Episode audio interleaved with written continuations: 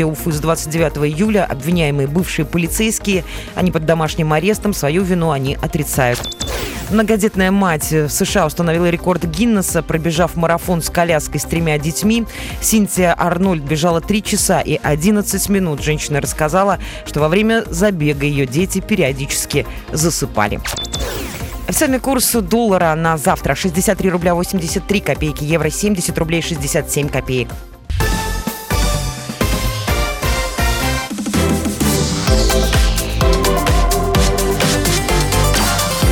Картина дня.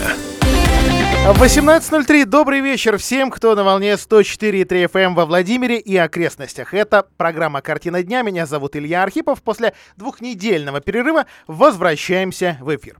Владимирский тракторный завод фактически остался за своими прежними владельцами, за холдингом «Тракторные заводы». А это как дает шанс на возрождение производства, так и не дает. На самом деле довольно сложно сейчас оценить эту новость. Э, довольно громкую новость. Владимирский завод куплен. Владимирский завод, э, Владимирский тракторный завод сменил владельца. А вообще производственную площадку предприятия действительно выкупили. А выкупила проходящая подчеркиваю процедуру банкротства. Липецкая компания общество с ограниченной ответственностью «Тягач Актив». По сути, смены собственника не случилось. Компания через еще одну структуру связана с холдингом «Тракторные заводы», который владеет Владимира, Владимирским моторотракторным заводом как, собственно, предприятие. А, почему я вот делаю такой акцент? Дело в том, что на тракторном заводе, на привычном нам а, предприятии или на привычной нам территории в 44 э, гектара на самом деле два крупных предприятия с похожими названиями. А общество с ограниченной ответственностью Владимирский моторотракторный завод или ВМТЗ и а, зона регулируемого развития ВТЗ. Владимирский тракторный завод с самим комплексом зданий со станками и инфраструктурой не владел. Все имущество было записано или принадлежало банкротной фирме ООО «Зона регулируемого развития ВТЗ». Эта компания до осени прошлого года сдавала комплекс в аренду двум дочерним компаниям холдинга «Тракторные заводы». Сначала обществу с ограниченной ответственностью в МТЗ, а затем Владимирскому филиалу Чебоксарского завода «Промтрактор». Теперь же площадка принадлежит самому холдингу, пусть и через два уровня учредителей. Ну, вот так бывает. Фирма принадлежит фирме, которая принадлежит фирме, которая принадлежит компании, которая принадлежит госкомпании. На самом деле, да, на самом деле все, все, все эти бесконечные лесенки и ступеньки восходят к государственной корпорации Ростех. А, собственно, к финалу Владимирский тракторный завод пришел как раз из-за конфликта арендодателя и арендатора. Рискну предположить, что тракторные заводы после закрытия сделки, концерн тракторные заводы, а, активизируют работу по спасению завода. Ну или хотя бы какую-то работу начнут. Для чего-то же эта сделка состоялась. Ведь при продаже банкротного общества с ограниченной ответственностью а, собственно, они ничего не теряют. А за ним имущественного комплекса не числилось, да, долги на одном юрлице, и имущество на другом. Тягач актив. Ну, действительно, это предприятие интересное. А, это очередной обломок, и вряд ли компания сможет на меня обидеться, потому что, увы, это так, огромной империи холдинга «Тракторные заводы». А обломок этот э, появился после развала Липецкого тракторного завода. Крупного, легендарного, действительно гиганта настоящего. А примечательно, что э, тягач актив и и еще одно юрлицо – Липецкий завод гусеничных тракторов. Это другой кусок тамошнего тракторного завода. Существует в одном здании, как, собственно, и у нас. В главном корпусе бывшего Липецкого тракторного. Из всех отделов работает только кадровая служба гусеничного производства. А, на протяжении нескольких дней, с того момента, как, собственно, появилась информация о возможной продаже, а потом о, собственно, продаже завода, владимирские журналисты пытались, и многие действительно пытались связаться, выйти на связь с предприятием, получить какие-то комментарии. Во вообще, если эта новость позитивная или может быть подана позитивно, а, то обычно крупные компании не просто не тянут, они стараются опередить прессу, они стараются максимально быстро дать комментарии, зачем же, собственно, сделка а, прошла, э, была, была совершена. Но, увы, на а, телефонные звонки Тягач Актив не отвечает. А в пресс-службу холдинга «Тракторные заводы» редакция «Комсомолки» отправила запрос о будущем предприятии. Ну, рассматривать его могут сколько угодно долго. Это а, в данном случае не госкомпания, не госпредприятие, а значит, может вообще не отвечать. А не менее интересно, что на сайте ныне покойного Липецкого тракторного завода в разделе «Контакты» мы нашли удивительную запись. Завод больше не существует. Можем предложить продукцию Владимирского тракторного завода. Конец цитаты. Действительно, у предприятий давние связи, так что покупка нашего тракторного через Липецкий филиал вроде бы и не удивительно. А судя по озвученным ранее планам, а, наверное, стоит к ним обратиться, а тракторные заводы, концерн тракторные заводы намерен возродить производство популярных моторов для э, сельхозтехники во Владимире. Хочется в эти данные верить, а, поскольку каким-то образом актуализировать эту информацию пресса, ну или профильные чиновники, давайте о них тоже не забывать, не смогли. А, поэтому покупка промышленной площадки вроде бы выглядит логичным шагом на пути к такой цели. Говорю вроде бы, потому что, к сожалению, действительно а, приходится много этих осторожных оговорок сделать. Потому что если не а, поднимать э, предыдущие заявления предыдущих владельцев, если не обращаться к истории подобных сделок в стране, тракторных заводов, находящихся в руинах, а в, ру, в руины тракторный превращается в прямом смысле слова, и для этого ну, хотя бы на парковку Ашана можно заехать и посмотреть, что происходит, хотя это будет не полная картина, ну, или там на парковку э, Ивановских мануфактур, если кому любопытно, да, посмотреть, э, что осталось от оборонной площадки, от, скажем так, вот той, той как бы секретной площадки гвоздики, э, которая также юридически относилась к тракторному заводу. А, на самом деле оптимизм это не останется. И здесь бы вспомнить «Игру престолов» модную, да? То, что мертво умереть не может, с одной стороны, но с другой, какой гигант, какая махина. Поэтому эти мои слова последние могут быть даже оскорбительными для э, тысяч владимирцев, которые э, судьбы жизни, семьи которых связаны, были с тракторным заводом. Моя, кстати, тоже. А если э, говорить о моем папе, он тоже работал на этой, э, на одной из промышленных площадок тра тракторного завода. И я, признаться, боюсь отцу сейчас показывать фотографии того, что осталось от того э, цеха, в котором он работал. К другим новостям. Региональным оператором на западе Владимирской области стала компания «Хартия». И имя это, пожалуй, не просто известно, а слишком известно многим а, жителям Владимирской, Московской областей и вызывает, ну, как минимум, трепет. Компания собирается строить полигон в Александровском районе. Администрация области подвела итоги выборов регионального оператора в самой западной зоне. Она называется у нас зоной номер один. Ну, здесь ну, нужно оговориться. А, в свое время, а именно чуть менее года назад администрация области решила, что во Владимирской области также будет единый мусорный оператор, единый на всю область. Одна крупная компания, которая будет курировать всю работу от создания полигонов и сортировок переработок до, собственно, вывоза мусора с наших контейнерных площадок и даже их очистки. А, но, но потом решили, что как-то получается монополист оплатим и поделили область на три части. Вот такие три э, три мусорных оператора, три региональных оператора по обращению с отходами, у нас и появится. Два уже определены. Нет э, только оператора для центральной зоны, она же вторая, она же Владимирская. Сейчас я говорю о зоне западной, о зоне э, близкой к Подмосковью. И именно здесь Теперь будет работать компания «Хартия». Она аффилирована со структурами сына генерального прокурора России Юрия Чайки, Игоря Чайки. Информация эта давно стала достоянием общественности. И здесь бы даже написать, что, мол, владеет или чуть ли не, не, не владеет этой компанией Игорь Чайка, но нет. Для этого нужны все-таки официальные документы и, э, и много чего еще. Да? Ну и, конечно, еще определенная смелость. А, победа а, досталась крупному, нет, крупнейшему мусорному оператору Центральной России. Досталась дорогой ценой, а, потому что пришлось обойти пятерых конкурентов. Четыре владимирские компании и одна московская. Хартия демпинговала. А в итоге область заплатит фирме 3 миллиарда 340 миллионов рублей. Ну а Хартия присоединит к своей большой империи еще один солидный кусок территории. А компания Хартия уже сейчас обслуживает действительно огромное пространство, настоящую империю.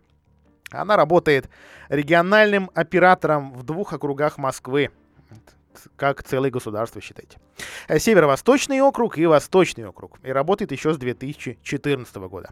А кроме того, фирме Игоря Чайки досталась вся Ярославская область совсем недавно. Два района Тульской области и Ногинская зона Подмосковья, хотя теперь правильно ее назвать Богородской, по-моему. Это самый восточный район западного соседа нашего региона. А чтобы понять порядок цен, контракт с Хартией обошелся Московской области почти в 35 миллиардов, Москве в 42,6 миллиарда, вся Ярославская в 16 миллиардов. При этом еще в 2016 году фирма купила мусорный полигон. Тогда он был еще зарезервирован. А, на границе Петушинского и Собинского района сейчас фирма этим участком активно владеет и пользуется. Точнее, вот здесь есть оговорка. Все-таки по некоторым данным она его использует как арендатор. А в феврале 2019 года стало известно о планах Хартии построить мусорный экотехнопарк, ну а кто-то считает, что свалку, а, на сотни гектаров в Александровском районе на границе трех областей, тех самых областей, в которых она, ну, двух, в которых уже работает, и одной, а, что планирует. Я говорю о Московской, Ярославской и Владимирской. По данным ТАСС, участки, на которых планируется строительство, находятся в Краснопламенском сельском поселении. Э, первый зам генерального директора фирмы Александр Адров не скрывал, что отходы на производственные линии будут поступать, собственно, из этих наших трех областей. А компания планировала инвестировать в проект 5 миллиардов рублей. Технопарк должен был обеспечить работой, а может и обеспечит не менее 650 человек. Александр Адров отметил, что по состоянию на февраль технопарк не был обозначен той самой пресловутой, а, много обсуждаемой территориальной схеме по, обращению с отходами во Владимирской области. Однако тогда выразил он надежду на его включение в эту схему. На данный момент территориальная схема проходит очередную корректировку. А согласно техническому заданию, в ней должны быть учитывы, учтены доходы, которые поступают из других регионов России. 12 сентября заключение контракта на корректировку территориальной схемы было приостановлена из-за жалобы одного из участников конкурса в Федеральную антимонопольную службу. Ну, это а, в случае с нашей мусорной реформой довольно постоянное явление. Планируемый экотехнопарк должен работать с мощностью до миллиона тонн мусора в год, при том, что область, по данным территориальной схемы обращения с мусором, производит не более 500. Обратная а, стор... 500 тысяч тонн. А, обратная сторона ситуации в том, что по данным Управления Росприроднадзора, все существующие в регионе 11 мусорных свалок практически свой ресурс исчерпали. Некоторые подробности проекта стали известны на заседании комиссии по экологии в Александровском райсовете. Там чиновники и заявили, что они, оказывается, не отказались от идеи строительства мусороперерабатывающего завода на этой территории. А, ну что же, проблемы у Харти тоже бывали в регионах. В Ярославской области, за которой мы вот активно следим, где Хартия работает, вроде бы ничего, заладилось как-то. Пускай не сразу там работа, так что будем и дальше за ситуацией следить. Короткая реклама на радио «Комсомольская правда». После этого продолжим, что произошло с строительной компанией «Вертикаль» и не получим ли мы во Владимире целый микрорайон обманутых дольщиков.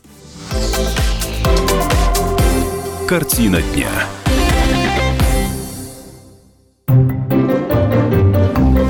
Реклама. Владимирская областная спортивная общественная организация Федерация Айкидо объявляет о наборе на новый тренировочный год. С 1 сентября приглашаем взрослых, школьников и дошкольников от 4 лет. Айкидо – это качественно новый уровень самозащиты без агрессии. Здоровье, координация, физическая подготовка и безопасность – Опытные тренеры с педагогическим образованием. Запишитесь на бесплатную пробную тренировку по телефону 223 223. Улица Полина Осипенко, 3А. С 19 по 26 сентября Владимир встречает третий межрегиональный фестиваль театров кукол «Золотое колечко». В фестивале примут участие 18 коллективов со всей России, а также из Узбекистана и Болгарии. Театры привезут свои лучшие спектакли для зрителей всех возрастов. Участником фестиваля будет и наш театр кукол со спектаклем «Богатырь Илья из Мурома». Спектакли будут проходить на разных театральных сценах Владимира. Будет интересно и детям, и взрослым. Подробности на сайте vladimirconcert.ru и по телефону 32 36 88, код города 49 22. Так звучит плохая крыша во время дождя. Так звучит плохая и дорогая крыша. А так звучат ваши переговоры с нерадивым продавцом, поставившим вам плохую и дорогую крышу. Хватит переплачивать и тратить нервы. Влад Металл Профиль, единственный производитель в городе, быстро, в удобные сроки сделает и доставит металлочерепицу и профлист по размеру заказчика. Любые цвета. Влад Металл Профиль, сайдинг, водосточка и аксессуары для кровли и забора. Приезжай. РТС, дом 32. Звони 42 44 44. Влад Металл Профиль. Наша крыша не едет. Поступай с умом. О работе Владимирского филиала финансового университета при правительстве. Говорим с его новым директором Андреем Чекушевым. Подключайтесь к беседе в эту среду в полдень на радио «Комсомольская правда». Эфирный номер 44 13 и 41.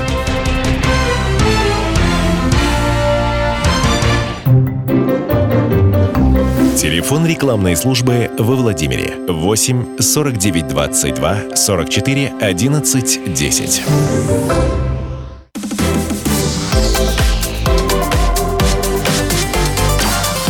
Картина дня.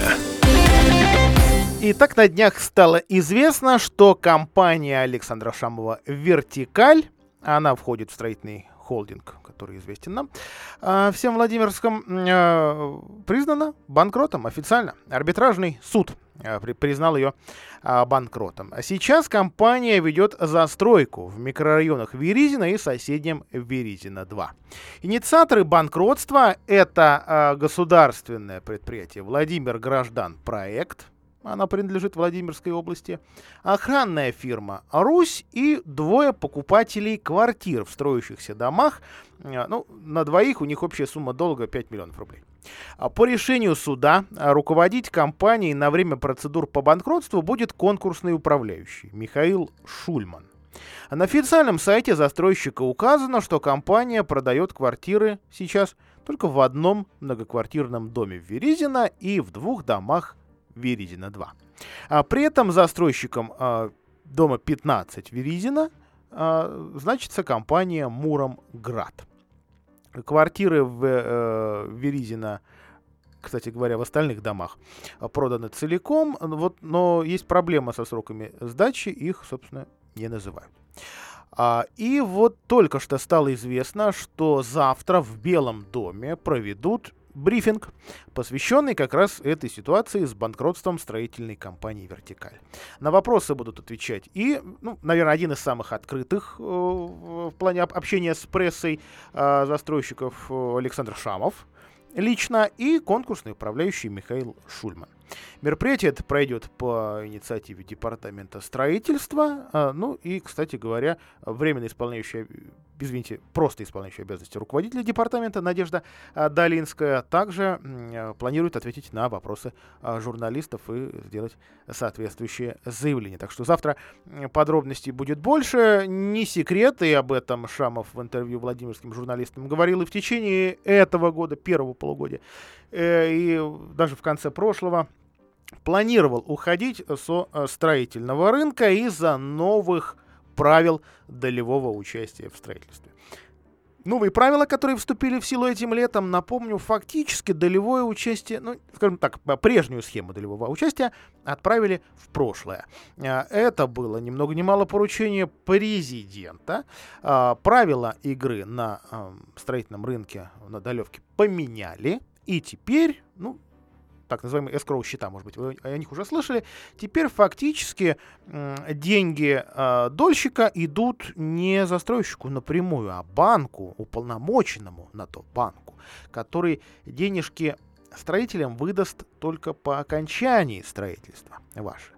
А для того, чтобы дом построить, ну как же, как же без денег-то его строить? У того же самого банка строительная компания возьмет кредит. А, ну, можно спорить, кажется, что этот Э, эта схема чрезвычайно выгодна самим банкам уполномоченным. Ну, не знаю. Надо, что называется, надо посмотреть, потому что сама система работает, ну, не полные, не полные пару месяцев. Вообще, э, есть, конечно, есть лазейки, есть оговорки в законе, и пока, пока еще компании, э, многие компании достраивают дома. Я даже сказал, большинство достраивает дома по э, старым правилам. При этом, э, я думаю, что и в наших рекламных блоках вы обратили на это внимание, многие э, строительные компании уже предлагают дома и по, по правилам новым. Это, как правило, дома еще не заложенные или только-только, которые закладываются. И даже кажется, что это такая, такой, может быть, даже маркетинговый ход. Что вот, вот мы, мы уже перестроились. У нас уже точно не будет проблем, идите к нам. Возможно. Вот такое мое, э, скажем так, мое предположение как э, потребителя. А, и еще а, одна новость дня сегодняшнего. Бывший сотрудник госкомбината Тепличный, бравший а, взятки так же, как это делал Виктор Шляхов, отправится в колонию. Срок реальный. Это э, Одну секундочку. Э, это э, три года лишения свободы в исправительной колонии общего режима, а также штраф в 600 тысяч рублей.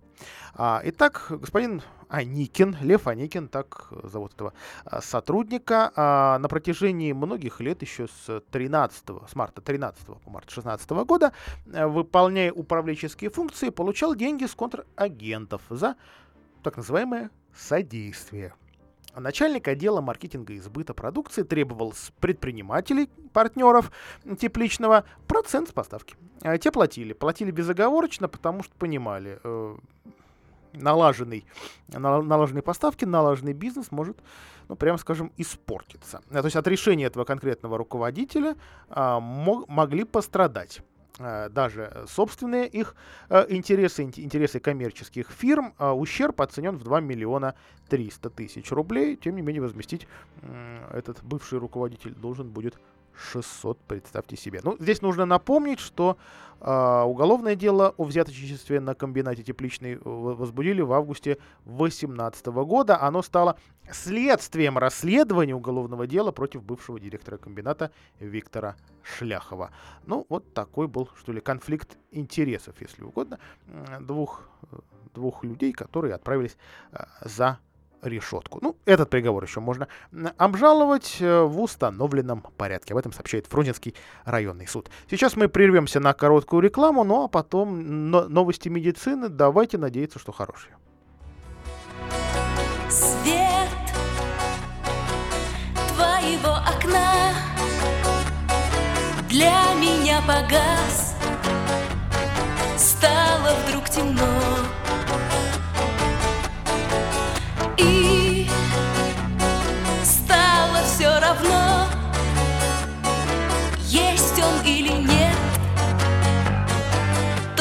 волшебный цвет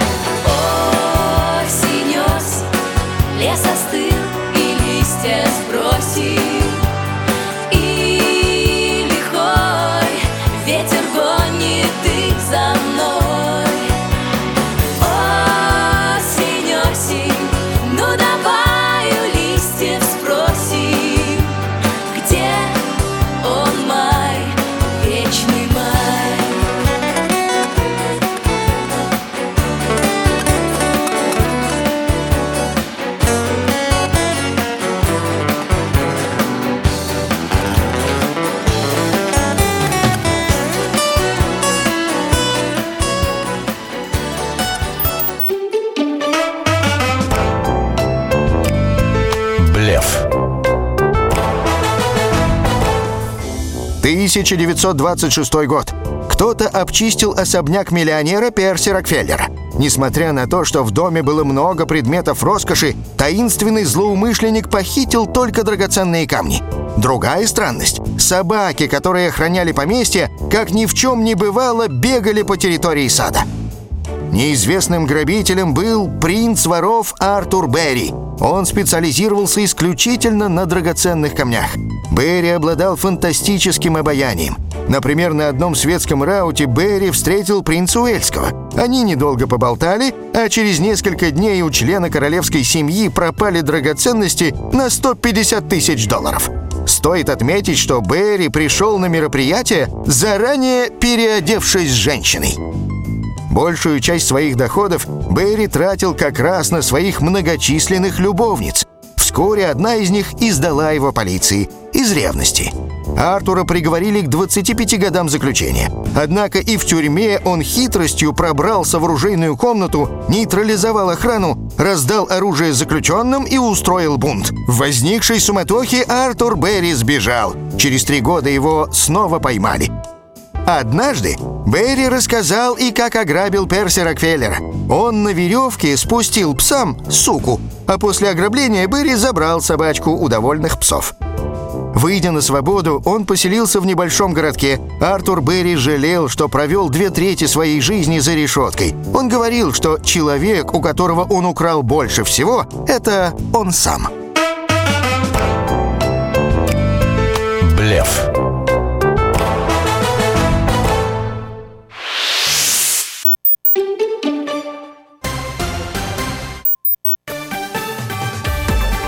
Новости.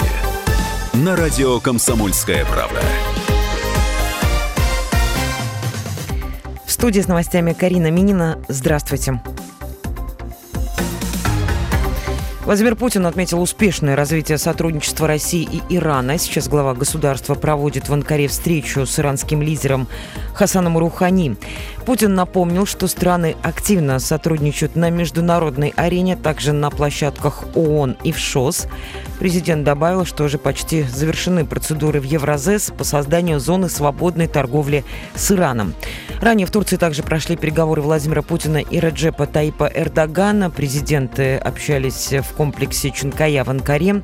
Главы России и Турции э, провели встречу в закрытом режиме. Также в Анкаре сегодня пройдет саммит при участии лидеров Турции, Ирана и России. Основной темой станет ситуация в Сирии. В Турции умер россиянин, который пострадал при полете с парашютом. Это 18-летний турист, сообщила Генконсульство России в Анталии. Пострадала также мать погибшего. Ее выписали из больницы накануне. В субботу россияне решили покататься на парашюте за катером. Во время полета оборвался канат и сильным порывом ветра людей отбросило на пальмовые деревья на берегу. Турецкие власти продолжают расследование. Арестованы два гражданина страны. Кабмин утвердил правила выплат многодетным семьям 450 тысяч рублей на погашение ипотеки. Участвовать в программе могут граждане, у которых родился или родится третий ребенок с 1 января 2019 по 31 декабря 2022 года.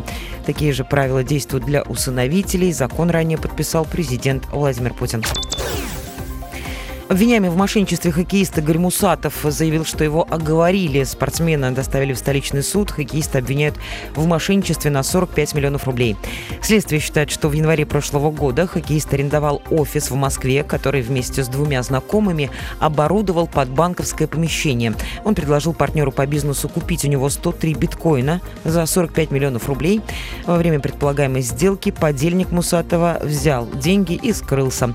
Хоккеист был объявлен в федеральный розыск.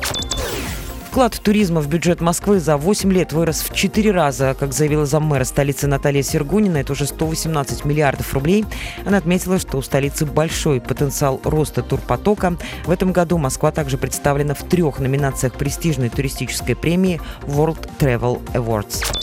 Москвич выиграл в лотерею 286 миллионов рублей. На лотерейный билет Гослото он потратил всего лишь 200 рублей. Имя удачливого москвича не сообщается.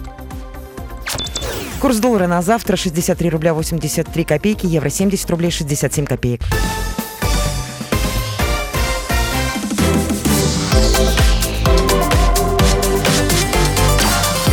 Картина дня. Продолжаем наш прямой эфир. Отделение патологии в областном родильном доме не будут закрывать. Эта тема будоражила а, мамочек. Э, материнское сообщество Владимира, тех мамочек, конечно, что через социальные сети били тревогу. Писали письма журналистам. Сначала региональным, затем и федеральным. Выходили действительно э, громкие сюжеты, опасения, опасения. А вот были ли они беспочвенными? А Владимирские роженицы обеспокоены перспективой закрытия отделения патологии в родильном доме при областной клинической больнице, так называемом областном родильном доме, и э, даже направили письма министру здравоохранения. Они собирают подписи под петицией в защиту этого отделения. Слухи о возможном закрытии появились в начале сентября. А после визита представителя Министерства здравоохранения России Олега Филимонова. По словам пациенток, которые в тот момент были в отделении, он вел себя очень резко и некорректно. По мнению представителя Министерства здравоохранения, помощь рожницам в отделении, куда приезжают беременные со всей области, в особенно сложных случаях, в том числе после ЭКО, оказывались грубыми нарушениями сегодняшних требований и порядков, их нужно устранять. Вот будущие мамы обеспокоились, что отделение закроют и даже уверяли, что процесс-то начался. Часть коек распределили по другим отделениям, значительно сократив количество мест. Но, как заверила депутат ЗАГС Собрания Владимирской области Ирина Кирюхина, направлявшая свой депутатский запрос, закрывать патологию никто не будет. Цитирую я, собственно, Ирина Михайловна. Действительно, была коллегия облздрава, на которой обсуждали результаты проверки с участием экспертов Министерства здравоохранения, главного акушера-гинеколога Центрального федерального округа, представителей регионального управления Росздравнадзора, руководителей медицинских организаций и внештатных специалистов облздрава. Но о закрытии патологии не было сказано ни слова. Отделение остается, его просто отремонтируют и сделают, перепланировку. Конец цитаты. А новый генеральный план Владимира. Часть парка «Дружба» так и остается территорий под застройку. А сквер у Дворца творчества юных в этот сквер вернулась деловая зона. Проще говоря, теперь э, экологические активисты Владимира снова обеспокоены все теми же старыми планами мэрии лишить нас части зеленых зон. А городской совет, кстати, собирается утвердить генеральный план города уже осенью. А мэрия внесла в горсовет исправленный вариант генплана. А, его Питерский институт Гипрогор дорабатывал после первой неудачной попытки согласования главного градостроительного документа через различные ведомства, через министерство пришлось вносить немало изменений, вот только не тех, которых просили владимирцы. А, несмотря на протесты общественников и горожан, часть Луга-парка, это территория рядом с парком, собственно, она зеленая, ну, нет там вековых дубов, может быть, все равно, зеленая, а все равно отдана под застройку высотками. А в заброшенном сквере у Дворца творчества юных опять появилась общественно-деловая зона. То есть там можно строить капитальные здания. Официальный представитель мэрии Александр Карпилович пояснил нам, отобрать землю под жилье рядом с парком дружбы у застройщика не представляется возможным по финансовым соображениям. При этом сообщил, что если дирекция особо охраняемых природных территорий, она областная, расширит зону парка через Министерство природы и внесет эти изменения в региональную схему территориального планирования, уровня, вот тогда мэрия готова эти изменения рассмотреть. Проще говоря, вот если область обратится в федерацию, то тогда город подчинится. Генплан, конечно, градостроительная конституция, но это живой документ, отметил Александр Карпилович, но боюсь, что в этом предложении немало противоречий. Это, в общем-то, это гла- главное противоречие есть. Вроде бы и документ вроде бы важный, но его можно менять. А по словам Александра Карпиловича, сократилась и изначальная зона общественно-деловой застройки у Белого дома. В том самом сквере или парке. Парке.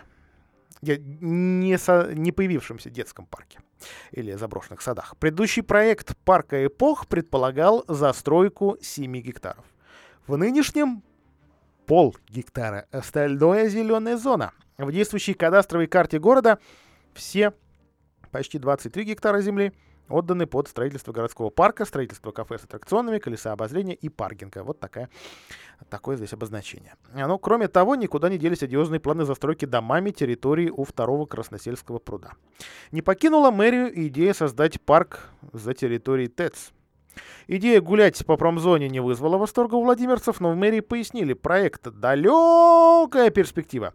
Парк УТЭЦ должен появиться не столько для прогулок горожан, столько для защиты поймы реки Клязьмы, где в советское время были выстроены промышленные объекты. Изменения коснулись территории за Пекинкой. Уменьшился будущий элитный квартал у Глобуса. А вот зона будущего супер-мега-маркета, наоборот, расширилась. Похоже, что у застройщика, а это все один застройщик, это все компании, восходящие Григорию Аникееву, а, планы у них, может быть, поменялись. А для того, чтобы согласовать новый генплан, администрация Владимира отказалась от грандиозных планов по застройке бывшего танкового полигона в Юрьевце и военного городка. Министерство обороны, увидев предложение наших чиновников, летом решила не отдавать свою собственность под многоэтажки, так что пришлось откатиться назад. Недовольство генеральным планом высказывало и другое министерство культуры. Ведомства не устраивали охранные зоны памятников ЮНЕСКО. В итоге увеличилась охранная зона церкви Покрова на Нерли. Да, это вроде бы Боголюбова, но есть часть территории и э, во Владимире. А, потому что фактически в этой зоне оказался кусочек сельскохозяйственных земель. В состав Владимира конечно, не будет Боголюбов входить и по этому документу. И в мэрии отмечают, что большая часть жителей поселка просто не хочет становиться владимирцами. Льготы, сельские льготы. Кто ж от них откажется? Еще один пункт, интересовавший Министерство культуры, зона охраны Золотых Ворот. В новой редакции генплана, кстати, ничего не поменялось. Транспорт из центра города никуда не денется. Охранные зоны Успенского Дмитриевского собора тоже не поменялись. В мэрии на, дан, на данный момент не смогли нам сообщить, согласован ли новый генплан Минкультом. Потому что отказы Минкульт присылал уже дважды. А с другой стороны, из генплана исчезла зона жилой застройки в Семязино. В мэрии пояснили, из нее исключили э, вот эту часть по настоянию экологов, посчитавших важным защитить местное озеро или пруд, излюбленное место отдыха горожан. Вероятно, чтобы как-то компенсировать получившийся недостаток э, в жилых квадратных метров, этажность застройки в энергетике увеличили. А за новый генплан города горсовет может проголосовать уже на ближайшей сессии, если у депутатов ну, каких-то больше вопросов к проекту на заседаниях комитетов не возникнет, но возникают они нечасто. Отметим, в следующем году планируется обновление региональной схемы территориального планирования. Тоже такой важный документ городостроительный, который может ввести ряд корректив в планы мэрии по изменению лица города. А, ну, что касается вот тех самых э, изменений в центре, то нам известно, что около двух или трех недель назад мэрия как раз проводила такие совещания с Министерством культуры для того, чтобы э, поменять или уменьшить или перераспределить охранную зону Золотых Ворот э, в районе Театральной площади, а точнее сквера напротив Театральной площади, где мэрия планирует строить дорогу, то есть пробить Октябрьский проспект до Театралки. Ну, напомню, что многие владимирцы, особенно деятели архитектуры э, и культуры, считают это ну, чуть ли не преступлением. А, продолжаем. У театра кукол появится спецзабор для защиты детей. За месяц там произошли две аварии с выездом на тротуар. Первая вечером 14 августа. Девушка, сидевшая за рулем Субару, не справилась с управлением. Ну, что-то ей там показалось, что как-то коврик у нее куда-то заехал в машине. И не смотрела, что происходит с движущимся автомобилем, и снесла забор. Врезалась в здание театра кукол, э, это памятник архитектуры. Девушка рассказала, что, в общем, все, что может, сделать, сделает. К счастью, в столкновении никто не пострадал. Ну, стена центрального входа в театр, дыра. Там зеет до сих пор задрапирована тканью. А, виновница происшествия приходила в театр. А, страховки хватит, чтобы покрыть стоимость ремонта. 88 тысяч рублей. Перечень стоимости работы определены. Подрядчик. Ждем разрешения госинспекции Э, ремонт планируем закончить до снега, рассказала диат, директор театра Ирина Попова. Этот участок дороги, в принципе, опасен. Там крутой подъем и узкий тротуар. 30 августа еще одна иномарка снесла забор около театра, но успела затормозить около стены. Поэтому сейчас руководство театра обратилось в мэрию с просьбой поставить более прочный забор, который защитит на узком тротуаре маленьких зрителей, зачастивших в театр в связи с открытием сезона.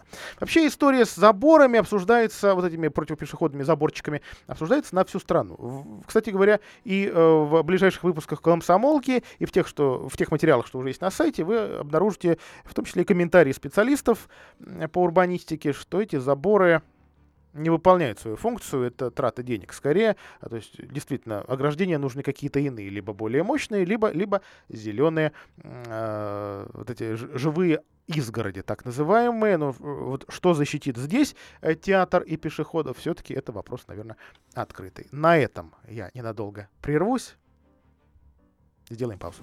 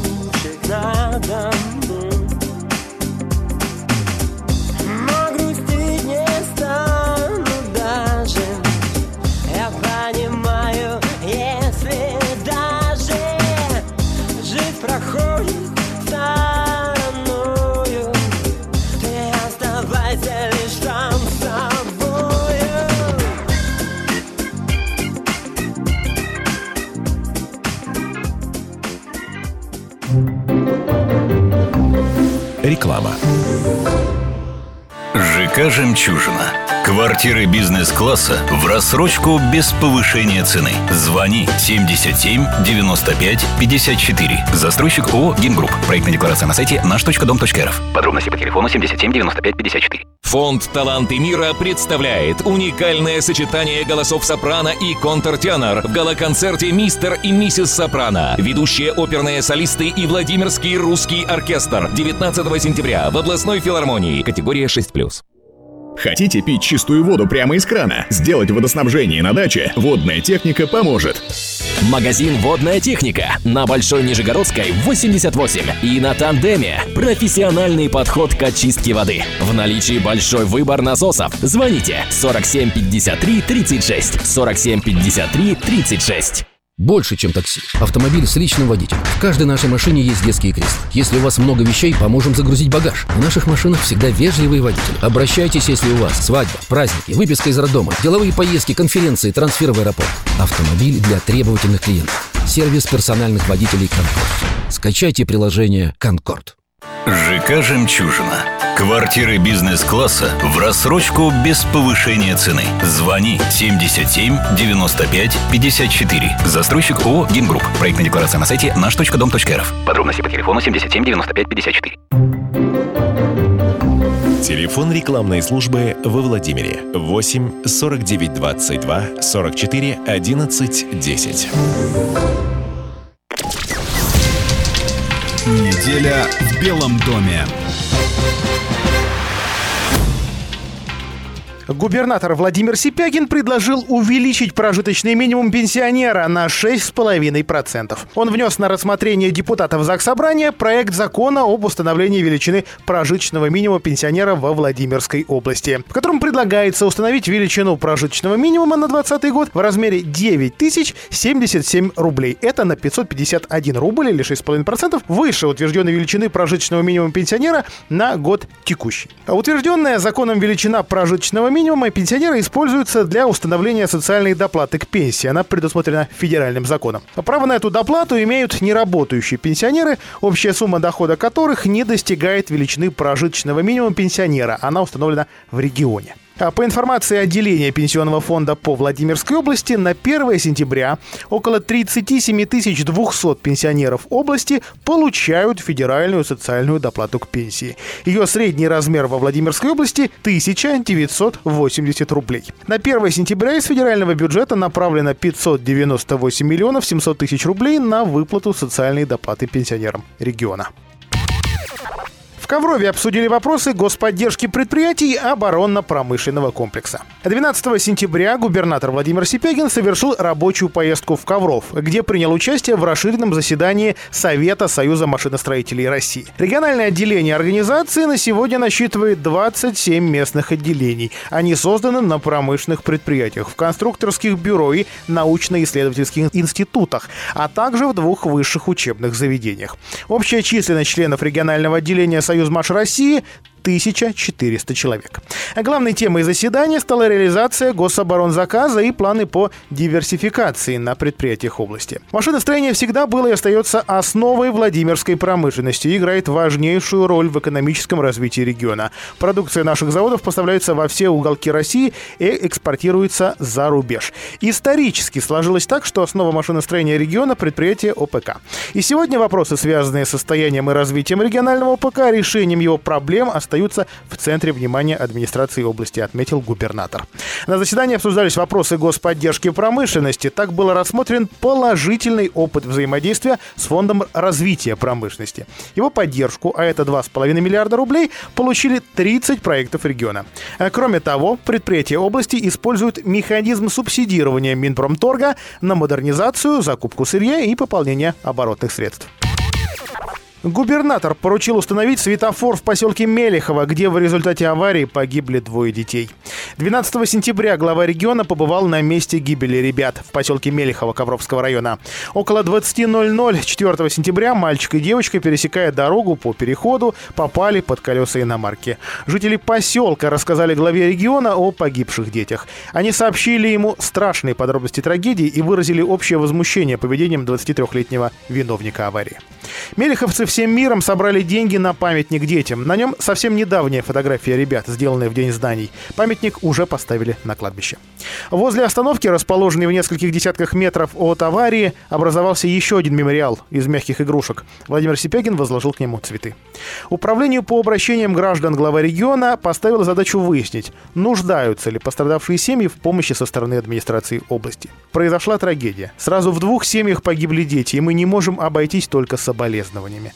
Обязанность власти принять все возможные меры для обеспечения безопасности дорожного движения. Раз правила дорожного движения сами по себе не способны заставить лихачей, убийц снизить скорость в населенном пункте и остановиться перед зеброй, мы поставим здесь светофор, пообещал губернатор. Поскольку федеральный закон обязывает для подобных приобретений проводить торги, в качестве оперативной меры в этом месяце в Мелехово поставят три лежачих полицейских. А в декабре светофор с кнопкой должен появиться у местной школы.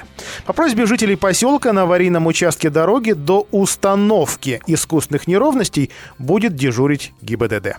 Владимир Сипягин поручил Департаменту транспорта и дорожного хозяйства актуализировать план по обеспечению безопасности дорожного движения вблизи социальных объектов в соответствии с обновленными данными госавтоинспекции. Нам нужно четко знать местонахождение аварийных участков и обеспечить безопасность на них, подчеркнул губернатор. Камешкове запустят новую производственную линию. Сотрудничество администрации Владимирской области, регионального бизнес-сообщества и Фонда развития моногородов приносит свои плоды. В рамках соглашения компания Utex.ru, первая в нашей области, получила беспроцентный займ от фонда на создание нового производства. К настоящему времени предприятие освоило 73 миллиона. В конце июня Фонд развития моногородов и Utex.ru заключили соглашение о выдаче беспроцентного займа в размере 250 миллионов рублей на создание нового производства линолеума в Камешкове. На средства, полученные от фонда, предприятие приобретает новое оборудование, которое позволит увеличить объем выпускаемой продукции на 30%. Предприятие уже купило основную часть оборудования, а это производственная линия по изготовлению линолеума. А установка начнется в четвертом квартале и завершится в апреле будущего года. Нацпроект «Жилье и городская среда» позволяет благоустраивать наши дворы и общественные территории. 11 сентября состоялось очередное заседание межведомственной комиссии при губернаторе по реализации этого нацпроекта. В 2019 году в рамках реализации проекта запланировано благоустроить 229 объектов. Это 149 дворов и 80 общественных территорий, парков, скверов и так далее. В 67 муниципальных образованиях. На эти цели направили 591 миллион рублей. В том числе 516 из федерального бюджета, 10,5 из областного, 64,5 из местных. А по состоянию на 6 число благоустройство выполнено на 140 объектах. А кроме того, завершено благоустройство 39 общественных территориях. Во Владимире, Вязниках, Гороховце, Коврове, Меленках, Покрове, Струнино и множестве поселков и сельских поселений. Реализация федерального проекта будет продолжена и в будущем, и в последующих годах до 24 -го. На 20, 21 и 22 годы уже доведены лимиты финансирования из федерального бюджета. То есть власти понимают, сколько денег на эти цели можно израсходовать и сколько нужно добавить. Основной акцент по рекомендации Минстроя России с будущего года будет сделан на благоустройстве общественных пространств и наиболее посещаемых мест, а это скверы, парки и места отдыха. Сохранится и финансирование ремонта дворов, но вот здесь действительно оговорка с минимальным перечнем работ. Неделя в Белом доме.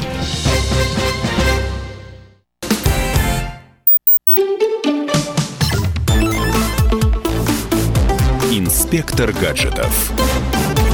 Всем привет! С вами Александр Тагиров. И сегодня мы перенесемся в немецкий город Франкфурт, где сейчас проходит крупнейшее автошоу Европы.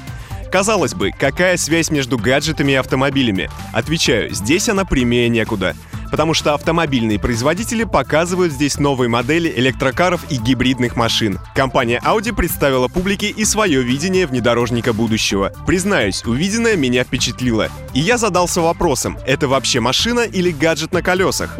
Я не знаю, какими фильмами и книгами вдохновлялись инженеры при создании этого автомобиля, но это точно была научная фантастика. Показанный на выставке концепт внедорожника имеет крайне футуристический вид. Его алюминиевый корпус сделан в виде капсулы с распахивающимися в разные стороны дверями. В салоне нет ничего лишнего. Только сиденье, рулевое колесо в виде штурвала и подставка для смартфона. При помощи него, видимо, можно настраивать автомобиль под себя. Но самое первое, что бросается в глаза, это полное отсутствие фар. Да-да, вы не ослышались. В новом концепте Audi, который получил название i-Trail, совсем нет наружного освещения. Вместо него компания предлагает использовать два летающих беспилотника, которые парят впереди автомобиля и освещают ему путь. Это весьма эффективный подход для внедорожника, который благодаря своим широко расставленным колесам способен преодолевать водные преграды глубиной более полутора метров. В этом действительно есть логика. Если бы у него были обычные фары, свет бы часто перекрывался брызгами воды, а благодаря дронам водитель будет всегда видеть освещенную дорогу. Автомобиль полностью электрический, причем электромоторы установлены на каждое колесо. Одного заряда по расчетам создателей должно хватить на преодоление пяти сотен километров асфальтированной дороги и 250 километров пересеченной местности с водными преградами и кучами камней. Компания явно позиционирует автомобиль как средство передвижения по лесам и горам. Это видно не только по его конструкции, но и по комплектации.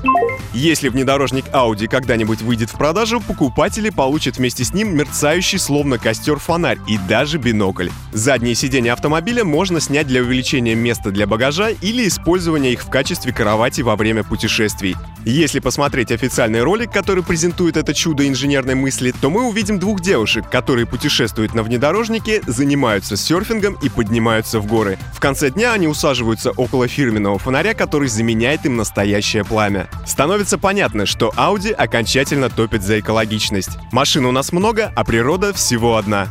Так что остается надеяться, что за такими технологичными электромобилями действительно скрывается наше будущее. С вами был Александр Тагиров. Всем прогрессивных технологий. Пока! Инспектор гаджетов.